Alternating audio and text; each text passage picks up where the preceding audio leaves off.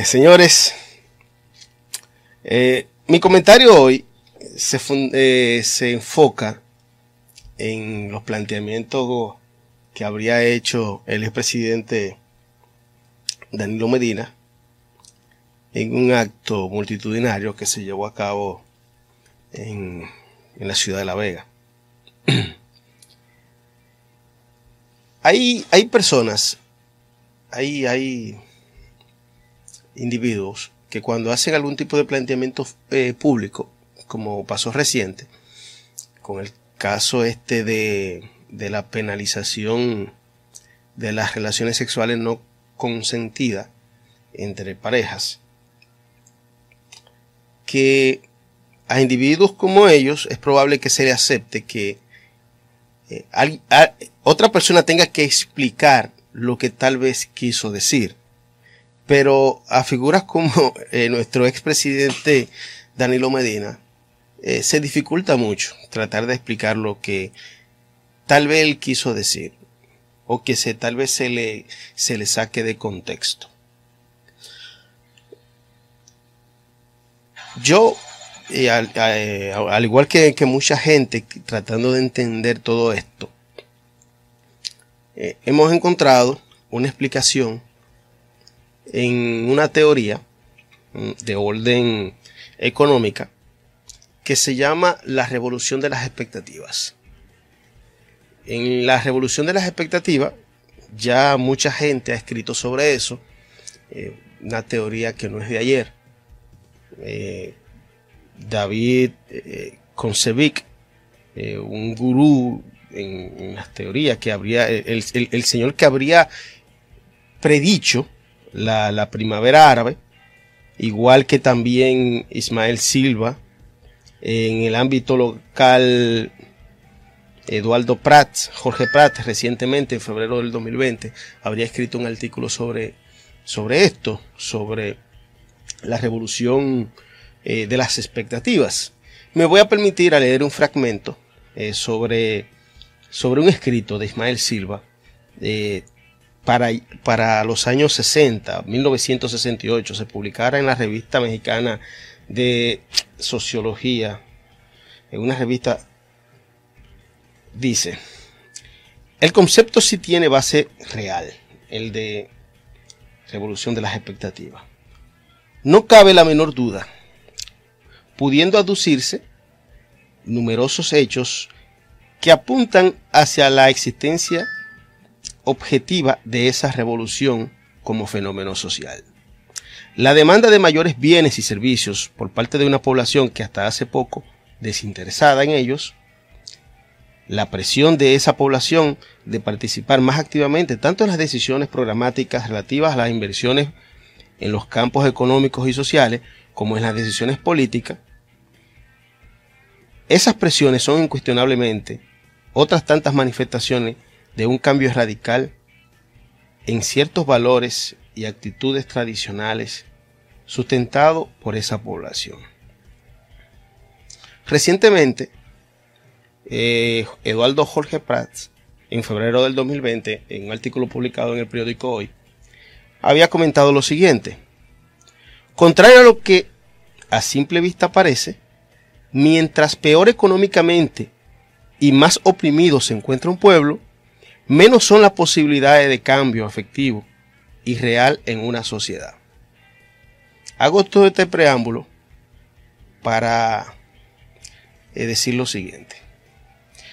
Al presidente Medina eh, lo que tuvo fue un error de cálculo.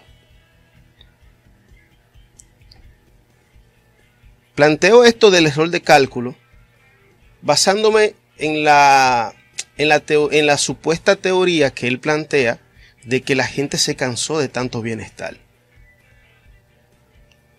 Según lo, lo, lo que leí anteriormente, lo que ocurrió aquí en julio del 2020 fue producto de lo que ya hace más de 70 años 70, 60, 70 años, se vaticinaba. Una sociedad en crecimiento, una sociedad donde está sobreestimulada por toda la información, donde esa información no va acorde, no va acorde necesariamente con, en, una gran parte de la población, no va acorde con, con su poder adquisitivo, cuando tenemos una clase media que ha crecido y que conoce, que ha crecido bastante, porque eh, algo que sí le podemos atribuirle a los gobiernos del PLD y principalmente a los gobiernos de, de Danilo Medina, fue que se amplió la clase media. Más gente tuvo oportunidad a estudiar, más gente tuvo oportunidad, se, se simplificaron la forma de cómo, de cómo crear un, un, negocio, cómo formalizarlo se flexibilizaron los, el acceso a los préstamos porque ya la gente tenía mayor poder adquisitivo, eh, una gran parte de la población. Y se fueron dando una serie de factores que fueron creando una sociedad más exigente. Que lo que hasta hace 10 años entendíamos que ya no iba, no, no se podía hacer, hasta hace 10 años no lo que creíamos era que teníamos una sociedad dormida, una sociedad que estaba totalmente ajena a lo que estaba ocurriendo en, la sociedad y más en el ámbito político, porque era una sociedad que no participaba en, en ningún tipo de proceso. El año pasado se cocinó todo lo contrario. Ahí nos dimos cuenta que ciertamente esa sociedad que, que habría crecido, que habría en, los, en, estos últimos 20 años, habría tenido acceso a más educación, a mejores servicios de salud, a mejores oportunidades de empleo, esa sociedad, sus expectativas habrían crecido. ¿Por qué fue un error de cálculo de Danilo Medina?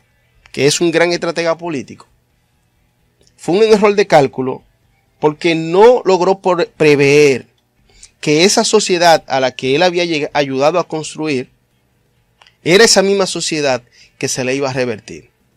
Ya nosotros aquí a principio, eh, a, finales de la década de los años 90, cuando el PLD, el logra eh, logra la presidencia,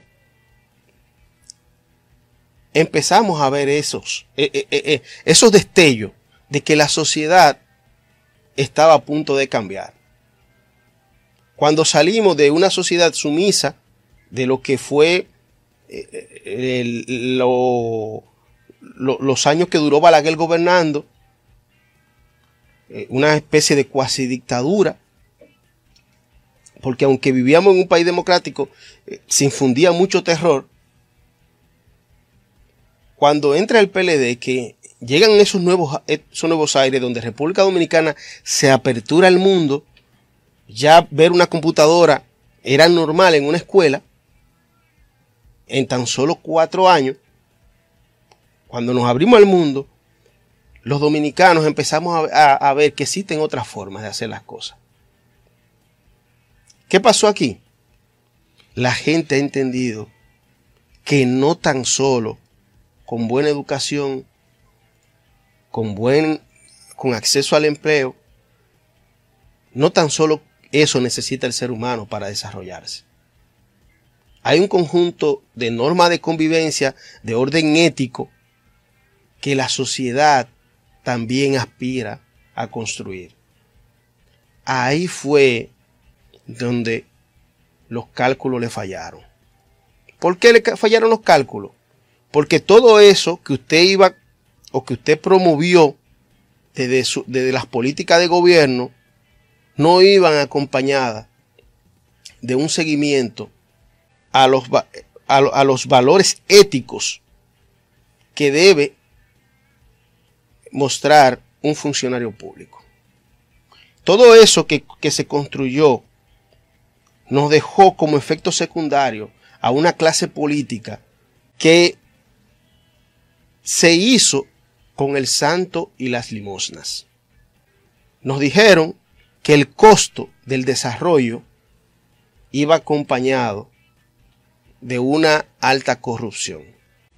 Y habría que ser muy mezquino, habría que ser muy mezquino para negar que este país logró desarrollarse.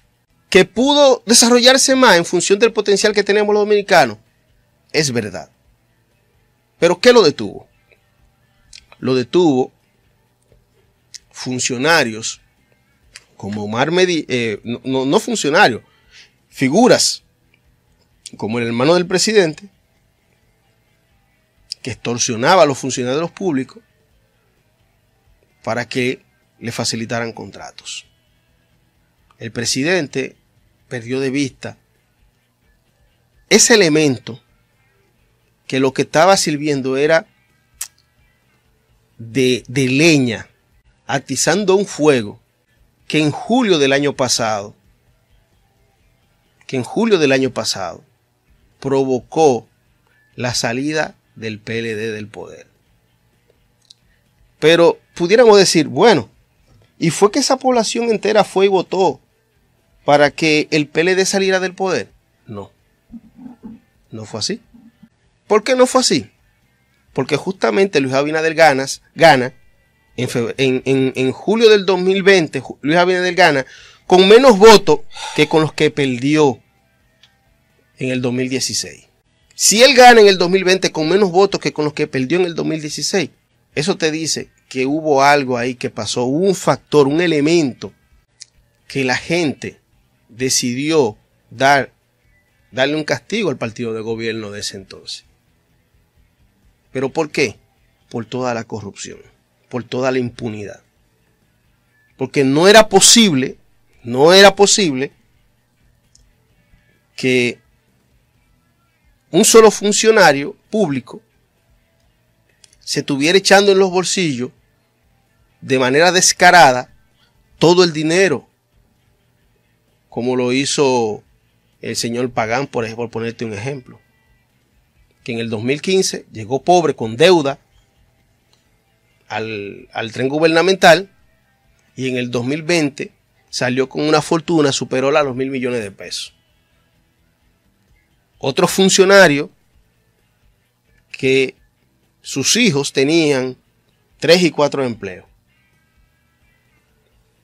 A ellos la nómina nunca le chocó. La gente no fue que votó en contra del PLD. Eso, todo eso hartó hasta los mismos PLDistas. Eso hartó a la ciudadanía. La gente lo que hizo fue no ir a votar. Y eso es evidente. Nada más hay que ver, nada más hay que ver los datos que ofrece la misma Junta en, su portal de Internet. La abstención pasó de un 35 a un, 40, a un casi un, 40, a un 44%. La abstención. La gente no fue a votar. La gente se quedó. No fue ni siquiera por las promesas absurdas de Luis Abinader, que ahora está, ha demostrado lo absurdo que sigue siendo. Con la, con, con la falta de políticas públicas para el desarrollo de este pueblo. El PLD debe revisarse, Danilo debe revisarse. Ese discurso que él dio el fin de semana, que cayó como un balde de agua fría a este país, e-, es la misma actitud triunfalista que tenían muchos PLDistas en el proceso electoral pasado se creyeron que tenían a Dios agarrado por las manos. Como bien le llamaron, se creyeron los dioses del Olimpo.